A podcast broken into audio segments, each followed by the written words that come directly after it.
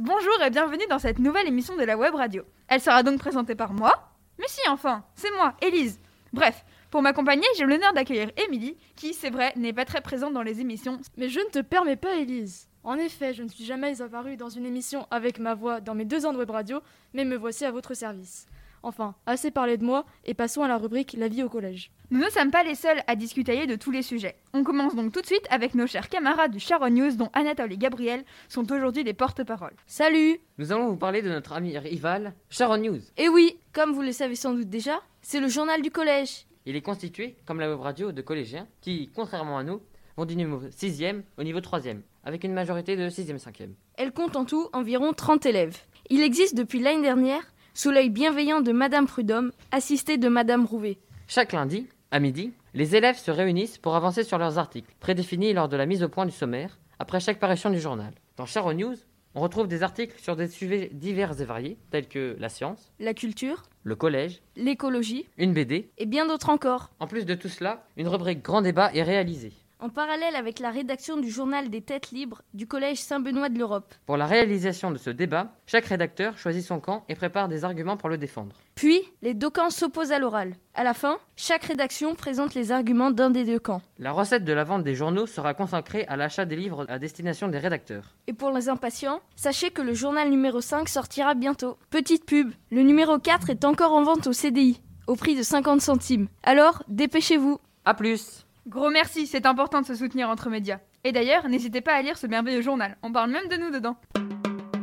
C'est vrai, vive Sharon News tout de suite, parlons des coulisses de la cantine, une enquête menée par Jonathan. Bonjour, donc j'ai travaillé avec Jonathan sur les coulisses de la cantine et il est allé interviewer les membres de la restauration pour ce qui se passe dans les cuisines de Saint-Germain-de-Charonne. Mais avant tout, je vais vous apporter quelques précisions sur l'entreprise de restauration de la cantine. Donc, Ensemble est une entreprise de restauration française dont le siège se situe à Vannes, en Bretagne. Elle possède des restaurants et des cantines dans toute la France, sauf dans la région Grand Est. À toi, Jonathan. Bonjour, monsieur Évrard. Bonjour. Comment sont les coulisses de la cantine? Combien de pièces contiennent-elles? Quelles sont leurs fonctions? Donc ici nous sommes dans la, dans la cuisine principale. Vous avez les sauteuses, les feux, les fours. Nous avons plusieurs pièces. Donc la cuisine principale, la salle pour les entrées au froid, où se trouve David. Nous avons aussi un endroit pour les desserts. Vous avez aussi la plonge batterie. Pouvez-vous nous dire combien vous êtes dans l'équipe? Dans l'équipe, nous sommes six. Nous avons donc la chef cuisinière. Nous avons David qui est aux entrées. Naomi qui fait les desserts. Nous avons un commis de cuisine avec euh, Sophie. Et moi euh, qui supervise un peu le tout. Les plats sont-ils faits sur place ou dans une cuisine centrale? Comme on peut le voir là, on a toute la viande qui est fraîche, qui arrive le matin et qui est faite sur place. Le poisson c'est pareil, il arrive cru et on le fait sur place, et y compris les légumes. Tout est fait et réalisé sur place. Pouvez-vous nous dire comment est-ce que vous préparez les plats? Alors bah, les plats sont faits comme aujourd'hui. Par exemple, vous avez un émincé de dinde au curry. Donc la viande est revenue et faite dans une sauce avec tous les assaisonnements. Une fois que c'est cuit, nous débarrassons, nous les mettons dans des bacs prêts qui vont chauffer et qui seront mis dans le bain-marie pour servir aux élèves. Y a-t-il une diététicienne ou un diététicien qui s'occupe de la conception des repas? Chez Ensemble, nous avons donc euh, des diététiciens qui font les menus avec les chefs gérants. Et ces menus nous sont envoyés après via mail euh, sur le site et nous après on les réactualise pour les envoyer sur le site euh, de l'école. Certains élèves trouvent qu'il y a moins d'entrées chaudes que froides. Est-ce vrai? Et si oui, pourquoi? Alors oui, actuellement il y a moins d'entrées chaudes. Nous avons repris donc la direction, c'est-à-dire moi, euh, le poste au mois de décembre. Je réactualise tous les menus et à partir de cette semaine, nous avons remis en place les plats dits entrées chaudes et nous aurons un plat entrée chaude toutes les semaines. Les plats sont-ils tous biologiques? Alors pas tous, nous avons des produits bio parce que nous avons un quota à avoir. Donc nous avons des produits bio qui arrivent, euh, des hum, produits aussi issus euh, de la région. Euh, voilà, donc on a chaque quota, chaque bio de la région et tout ça c'est un quota. Donc à chaque fois on adapte les menus en fonction du bio. Quelle formation doit-on recevoir pour travailler dans une cantine scolaire? Alors, bah, comme dans un restaurant traditionnel, nous, on fait tous partie de, on a tous fait l'école hôtelière et au fur et à mesure de nos années, on est passé en restauration d'entreprise et, euh, et, scolaire.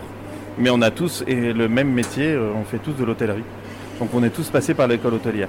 Pouvez-vous nous donner une fourchette d'un salaire type, s'il vous plaît? Euh, bah, le salaire type, c'est un salaire de base euh, SMIC sur les employés de base. Donc, euh, que ce soit cuisinier, gérant ou, ou commis de cuisine, ils sont tous par rapport à des pourcentages de l'entreprise. Donc, c'est l'entreprise qui décide de, par rapport au SMIC, au, la valeur. Pour terminer, avez-vous un message à faire passer aux élèves du collège qui écoutent la web radio? Euh, merci de nous dire si vous aimez notre cantine, si les plats vous plaisent, s'il y a des réflexions euh, à, à faire, euh, bah, il faut nous les faire passer. Et nous allons mettre bientôt en place des journées où nous allons tous discuter ensemble et parler des menus. Merci d'avoir répondu à nos questions. Bah, de rien. Je vais tout de même vous donner quelques petites précisions sur ces fameuses coulisses de la cantine. La plonge batterie est le lieu où sont lavés les bacs utilisés pour maintenir les plats au chaud. Monsieur Ébrard a parlé des salaires et du SMIC. Le SMIC est le salaire minimum qu'un employeur doit payer à un salarié. Il est de 1280 euros. Tous les employés de la société ensemble ont ce SMIC, plus une prime en fonction de la valeur associée à leur poste. Le chef m'expliquait que la cantine servait des plats pour 600 personnes en tout et qu'une quantité particulière d'ingrédients était préparée pour toutes ces personnes. Par exemple, 45 kg de viande ou 45 kg de semoule. Mais quand il n'y en a plus, les cuisiniers sont obligés d'en refaire ou de préparer d'autres plats. C'est pour cela que les premiers servis n'ont pas forcément le même plat que les derniers à passer. La cantine est un vrai labyrinthe. Monsieur Ébrard possède son propre bureau où il adapte les menus, passe les commandes. Saviez-vous qu'il y avait un sous-sol où se trouvent trois chambres froides? Elles contiennent des produits laitiers et des légumes frais. Mais il y a également un congélateur, un réfrigérateur à viande et une immense réserve sèche pour conserver les légumineuses, pots de conserve, bouteilles d'eau, etc. Bref, assez de nourriture pour une semaine. Merci à Monsieur Ébrard d'avoir répondu à nos questions. Waouh, mais il se passe tout ça derrière les fourneaux? Impressionnant, merci. Oui, oui, on ne dirait pas, mais la cantine est pleine d'action. Enfin bref, changeons de sujet et passons à l'orientation en quatrième avec Yes et Noé. Bonjour à tous. Car oui, en quatrième, il faut commencer à s'intéresser sur son avenir. Madame Brett nous a expliqué pendant une heure les différents lycées. Il existe trois sortes de lycées. Le lycée général, le lycée professionnel et le lycée technologique. À partir de la quatrième, des mini-stages appelés prépa métiers sont proposés à certains élèves de quatrième. Ces mini-stages permettent aux quatrièmes de découvrir des nouveaux métiers. La troisième, prépa métier, est un dispositif destiné à des élèves volontaires qui souhaitent s'orienter vers la voie professionnelle dans les meilleures conditions. Tout en poursuivant l'acquisition du socle commun de connaissances, de compétences et de culture, elle permet de renforcer la découverte des métiers et des formations professionnelles par un enseignement spécifique et des stages en milieu professionnel. Il y a des enseignements généraux, 25 heures hebdomadaires, français, mathématiques, langue vivante, histoire, géographie, enseignement moral et civique, enseignement de sciences et technologies, enseignement artistique et EPS, un enseignement de découverte professionnelle des métiers et des, des formations professionnelles, 5 heures hebdomadaires, visite d'information, séquences d'observation, stage d'initiation. Les entreprises proposent un stage d'une à quatre semaines en milieu professionnel. Je vous conseille vivement de vous renseigner sur votre orientation dès maintenant. Merci de nous avoir écoutés et on vous dit à bientôt. Et vous avez totalement raison, l'orientation fait souvent beaucoup réfléchir, enfants comme parents. Nous espérons donc que cet article vous aura permis d'y voir un peu plus clair. Et oui, d'ailleurs, en parlant école, écoutons Léla et Rebecca Moll qui vont nous parler des études et de la vie professionnelle passionnante, puis-je divulgacher, de Monsieur Collinet? Nous avons interviewé Monsieur Collinet, professeur de mathématiques dans notre collège, pour son parcours professionnel et nous le remercions de répondre à nos questions. Pourquoi professeur? Parce que professeur, hein, pour- pour beaucoup de raisons. La première raison, c'est parce qu'en fait, je voulais faire un métier qui ait du sens. Et je trouvais qu'enseigner à des enfants, à les préparer à leur avenir, que ce soit professionnel ou de citoyen, me paraissait important. Avez-vous euh, fait un autre métier? Oui, j'ai été ingénieur ingé- dans le génie civil. Et pourquoi avoir changé? Alors, euh, pour plusieurs raisons. Ingénieur génie civil, c'est un métier qui me prenait beaucoup de temps et je voulais des enfants. Donc j'ai des enfants et c'était difficilement conciliable entre euh, gérer les enfants et faire ce métier. Et deuxième raison, bah, c'est qu'au bout d'un moment, ingénieur génie civil, euh, je l'avais fait pour certaines raisons, euh, plus ou moins techniques, et avec le temps, cette technicité a un petit peu disparu de mon métier. On était vite ramené à des histoires euh, d'argent et je voulais faire quelque chose qui a un peu plus de sens et un peu moins tourné vers l'argent. Quelle étude avez-vous fait? Donc j'ai fait euh, deux années de prépa, école préparatoire, d'école préparatoire, puis trois années d'école d'ingénieur. Voilà. Avez-vous dû reprendre vos études? Non, j'ai pas eu besoin de reprendre mes études pour faire professeur de mathématiques. Alors il y a des années de formation, j'ai fait des formations, j'ai suivi des formations en parallèle, mais je n'ai pas été obligé vraiment de refaire des études spécifiquement de mathématiques. Ah, j'entends dans l'oreillette que c'est à mon tour et je vais vous parler de l'association Claire, alors on m'écoute. D'abord, Claire, c'est quoi? Eh ben en fait, c'est un organisme créé en 1961 pour relier des associations de documentation sur la vie conjugale. Mais ça a pas mal évolué depuis. Et Claire, ça veut dire quoi? Ça veut dire centre de liaison des équipes de recherche sur l'amour et la famille. Mais c'est fiable ou pas? Mais oui, oui, oui L'association Claire Amour et Famille est aujourd'hui reconnue d'utilité publique, agréée jeunesse et éducation populaire, et organisme de formation pour le conseil conjugal et familial et l'éducation à la vie, ou encore membre de l'ANCCEF, donc l'Association nationale des conseillers conjugaux et familiaux. Bref, ils savent de quoi ils parlent. Mais d'ailleurs, ils servent à quoi? Reprenons. L'association Claire exprime elle-même sa vocation. Ses objectifs sont d'aider les couples, les familles et toute personne qui le demande dans leur vie affective et relationnelle en favorisant l'écoute, la communication, la confiance, la résolution de conflits, etc. Elle veut aussi soutenir les parents dans la relation avec leur enfant et leur permettre de mieux comprendre le développement de l'enfant et de l'adolescent, notamment au collège. Pour finir, le point qui nous concerne le plus, elle informe les jeunes, participe à leur éducation affective, relationnelle et sexuelle, et les aide à acquérir le sens de la responsabilité, du respect de soi et des autres, du consentement, etc. Par contre, j'espère que c'est pas moyenâgeux. Hein. Oui, euh, un homme qui aime un homme, c'est contre nature. euh, Les règles, c'est sale. Il faut absolument être la plus discrète possible au sujet des serviettes et des tampons. Il faudrait pas que ça mette les garçons mal à l'aise, enfin. Ah non, non, non, ce n'est vraiment pas l'objectif. Les membres du Claire Amour et Famille le disent eux-mêmes, ils ont une vision positive de l'homme, de l'amour humain et de la sexualité. Claire Amour et Famille encourage les personnes rencontrées à poursuivre leur action et leur recherche sur l'amour et la famille. Voilà, voilà, c'est la fin. J'espère que maintenant, en tout cas, vous y voyez un peu plus clair. Waouh Merci à Elise pour cette introduction à couper les bras, le souffle m'en tombe. Nous abordons une nouvelle rubrique que vous retrouverez dorénavant dans chaque émission. Nous traiterons dans cette rubrique la lutte contre les différentes discriminations en cours dans notre société. Pour la première, nous nous sommes intéressés à l'homophobie. Passons à la rubrique CQFD avec comme sujet, roulement de tambour, l'homosexualité. Elle sera donc divisée en trois parties. Tout d'abord, les origines scientifiques de l'homosexualité, présentées par nos valeurs sûres Louise et Isée. Bonjour, bonjour, bonjour. Ici Isée. Comment ça va?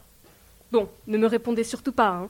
On se retrouve avec Louise. Yo Pour ce CQFD où nous allons traiter d'un sujet un tantinet sensible. L'homosexualité, mais expliquée par la science. Comment et quand se définit notre orientation sexuelle Et est-ce contre nature? Mais avant de commencer, petit warning. Et oui, c'est un sujet un peu tabou et la recherche scientifique dessus est récente, ainsi il n'y a pas énormément d'infos à ce sujet et tout n'est pas forcément aussi évident dans la vraie vie. Ok, let's start. Commençons par démonter quelques idées reçues. Déjà, il n'y a pas de gène de qui vous allez aimer. Et oui, Votre attirance sexuelle n'est pas gravée dans votre ADN. Et c'est facilement démontrable. Génétique sous-entend héréditaire. Or, les enfants n'ont pas la même orientation que les parents. Deuxième révélation. Oh, mais c'est contre nature d'aimer le même sexe que soi. C'est quelque chose qui revient souvent. Eh bien, laissez-moi démontrer le contraire. Sachez déjà que plein de comportements homosexuels ont été observés chez plus de 1500 espèces animales, allant de parades amoureuses entre mâles à des pingouins qui couvent à deux.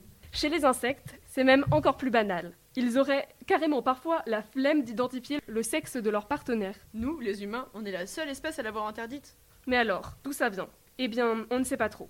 D'après les théories les plus récentes, c'est-à-dire 2020, elle serait définie dès notre naissance.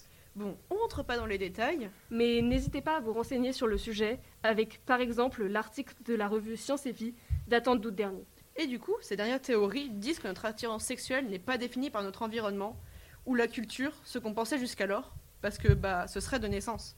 Enfin, on veut dire par là que en vivant seulement entouré d'homosexuels, on ne devient pas homosexuel. Et l'inverse est vrai. Mais ça peut l'influencer.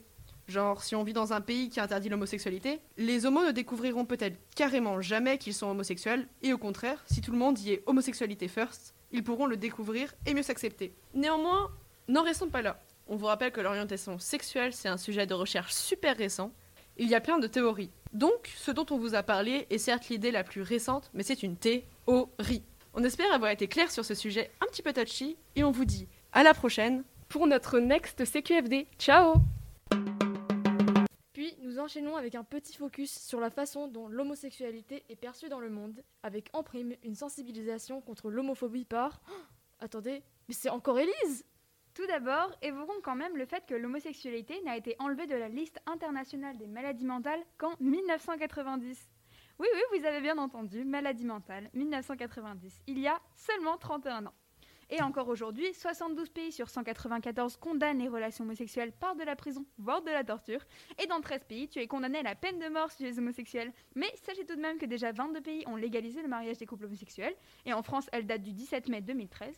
Et que de nombreux autres ont adopté des textes de loi qui protègent des discriminations en raison de l'orientation sexuelle.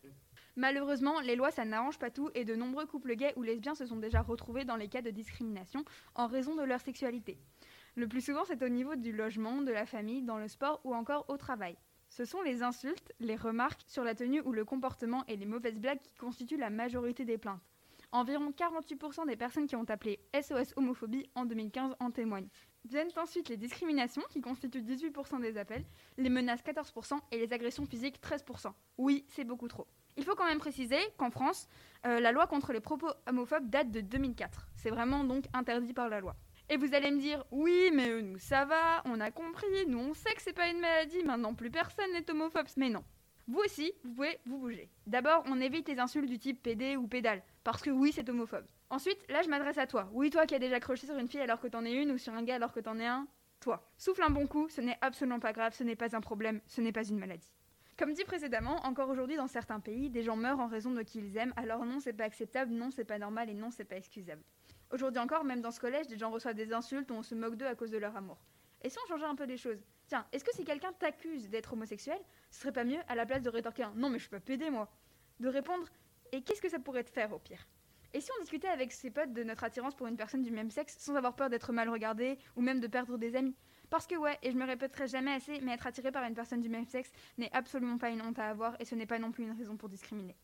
Pour finir, j'aimerais quand même souligner l'évolution des mentalités. Aujourd'hui, la parole est un peu plus libérée et de nombreuses célébrités assument leur homosexualité, comme les chanteuses Angèle ou Pomme évidemment, mais aussi le rappeur américain Lil Nas les acteurs Lambert Wilson, Lily Reinhardt et de nombreux autres. Pour conclure cet article, je ne lancerai que cette punchline de fin dont je raffole absolument. Un petit pas pour l'homo, un grand pas pour l'humanité. Et maintenant, un autre sujet. La vérité permet-elle de résoudre tous les conflits en prenant en compte la situation sanitaire actuelle ainsi que la baisse de la bourse et la hausse du chômage et en n'oubliant pas notre impact sur notre écosystème ainsi que notre prise en compte des animaux? Vous avez 4 heures.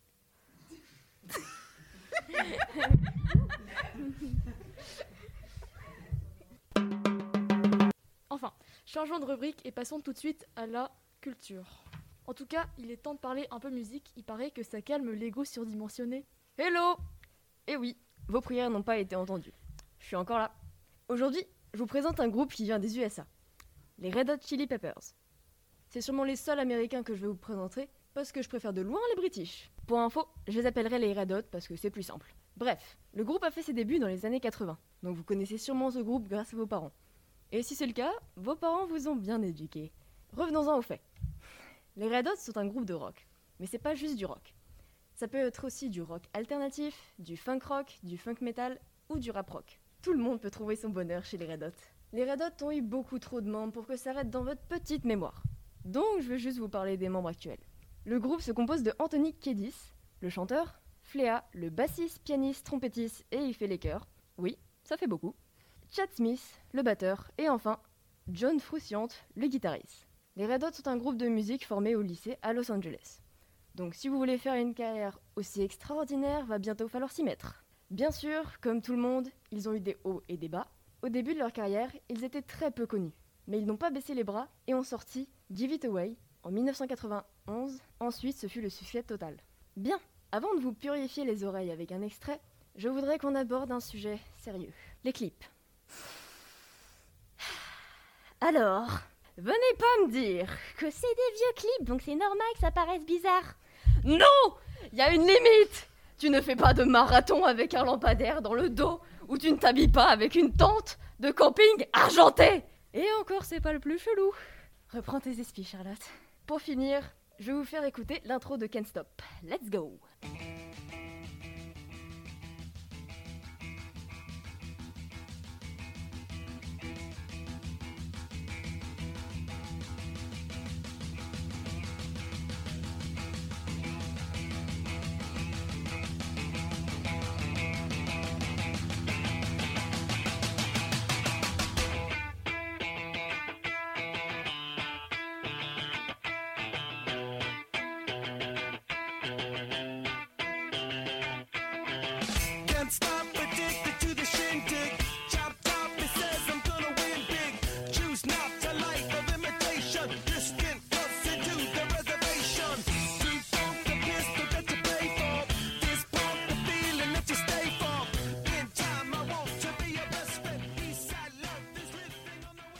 Sur ce, je vous laisse et à la prochaine, parce que oui, je serai encore là. Bye Merci beaucoup Charlotte pour cet article toujours au top et ne t'inquiète pas, on a hâte de te revoir à la prochaine émission.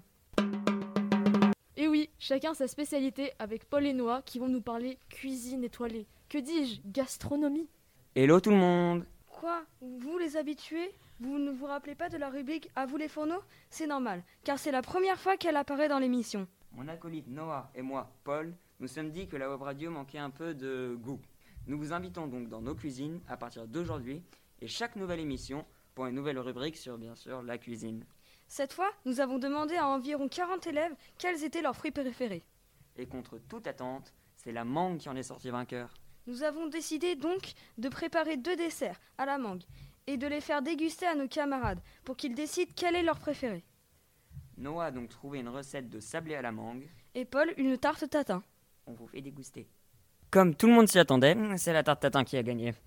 Donc, à vos fourneaux. Je vais donc, cette fois, vous expliquer comment faire une tarte tatin à la mangue. Premièrement, pelez des mangues et coupez-les en lamelles.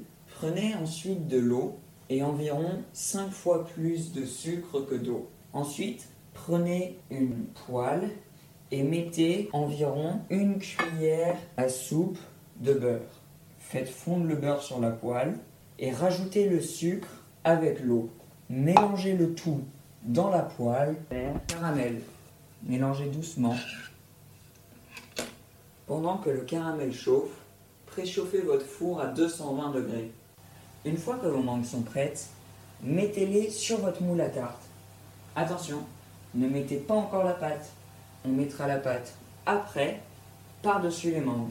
Disposez les mangues de façon bien égale pour qu'il n'y ait pas de trous ou de bosses. Ensuite, prenez votre pâte et mettez-la sur la mangue. Rabattez les côtés de la confettée de façon à ce que on ne puisse plus du tout voir les mangues. Ensuite, mettez la tarte au four. Faites cuire pendant environ 30 minutes. Sortez-les du four et laissez refroidir environ 5 minutes. Ensuite, retournez le plat sur un plateau ou dans un autre plat. Et voilà, votre tarte est faite. En consultant mon plan hyper détaillé imprimé parfaitement sur du papier d'exception, je me rends compte que c'est déjà la fin de cette émission Mais oui, on vous retrouve donc une prochaine fois pour la quatrième émission. Restez à l'écoute. Salut, salut